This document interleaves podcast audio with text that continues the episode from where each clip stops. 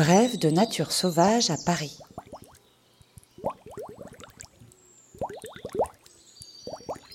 Aujourd'hui, le brochet d'Europe.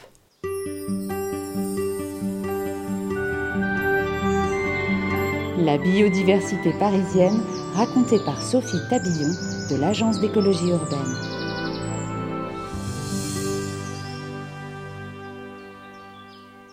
Carnassier d'eau douce, le brochet d'Europe possède une mâchoire garnie de près de 700 dents, bien acérées et inclinées vers l'arrière, redoutable pour ses proies.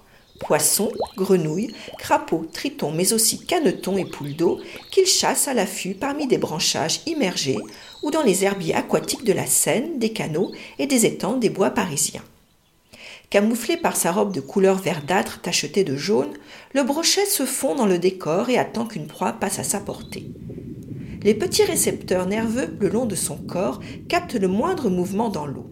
Ainsi, il détecte chaque arrivée d'une prise potentielle, même en eau trouble.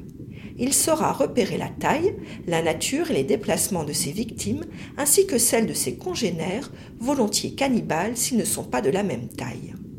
Ce radar efficace est appelé ligne latérale. Son corps, élancé, n'est pas adapté à de longues poursuites, mais aux accélérations brusques en ligne droite et peut atteindre la vitesse de 50 km par heure en une fraction de seconde. Le brochet semble détenir l'accélération la plus rapide du règne animal. Ce poisson fuselé au bec de canard peut dépasser un mètre et peser entre 2 et 10 kg, voire plus. Quelques rares femelles ont atteint la taille d'un mètre trente pour 35 kg, voire même 65 kg en Sibérie. Chasseur solitaire, le brochet vit parfois temporairement en groupe de deux ou trois durant sa jeunesse. Ce poisson affectionne les eaux claires courantes comme les eaux stagnantes des lacs et étangs. L'important pour lui est la présence de plantes aquatiques, cératophiles, valisneries, potamos ou myriophiles, indispensables à sa survie. Il s'y nourrit et s'y reproduit. Sédentaire, il s'éloigne de son domaine vital en hiver lorsque la nourriture est rare et au printemps lors de la période de frais, période regroupant les phases de reproduction et de ponte. Les populations se montrent fidèles à leur site de naissance.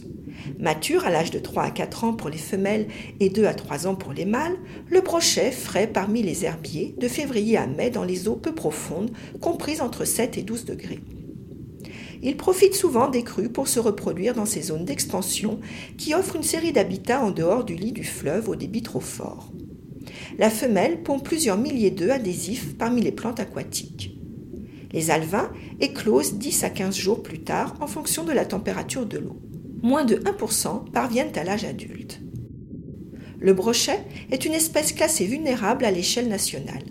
La régression des zones humides et la pollution des zones inondables où il pond ont fragilisé les populations de cette espèce. Sa pêche est ainsi réglementée. Réintroduit depuis une quinzaine d'années à Paris, le brochet se reproduit maintenant dans la Seine et les canaux. Il tire profit des frayères artificielles installées au jardin de l'archipel des berges de Seine-Niki de Saint-Phal et des modules installés sous les pourtours du bassin de l'Arsenal. Les brochets y trouvent des endroits propices pour se cacher et se nourrir. Depuis les années 2000, l'acheminement systématique de toutes les eaux usées dans les stations d'épuration améliore la qualité des eaux du fleuve et des canaux.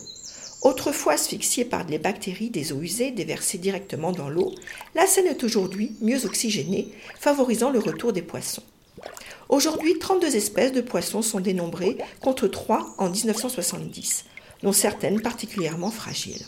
Malgré l'amélioration de la qualité des eaux de la Seine et des canaux, la consommation de la pêche est interdite depuis 2010 à Paris et la Petite Couronne en raison de la contamination au PCB, polychlorobiphényl, aussi connu sous le nom de pyralène.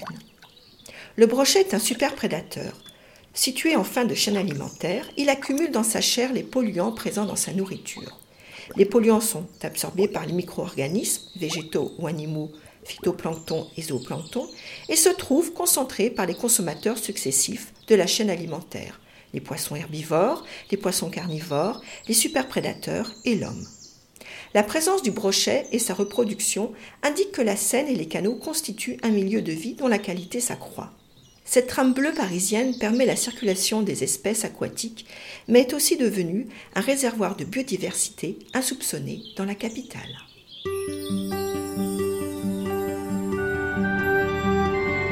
Bref de Nature Sauvage à Paris vous raconte la faune et la flore parisienne au creux de l'oreille.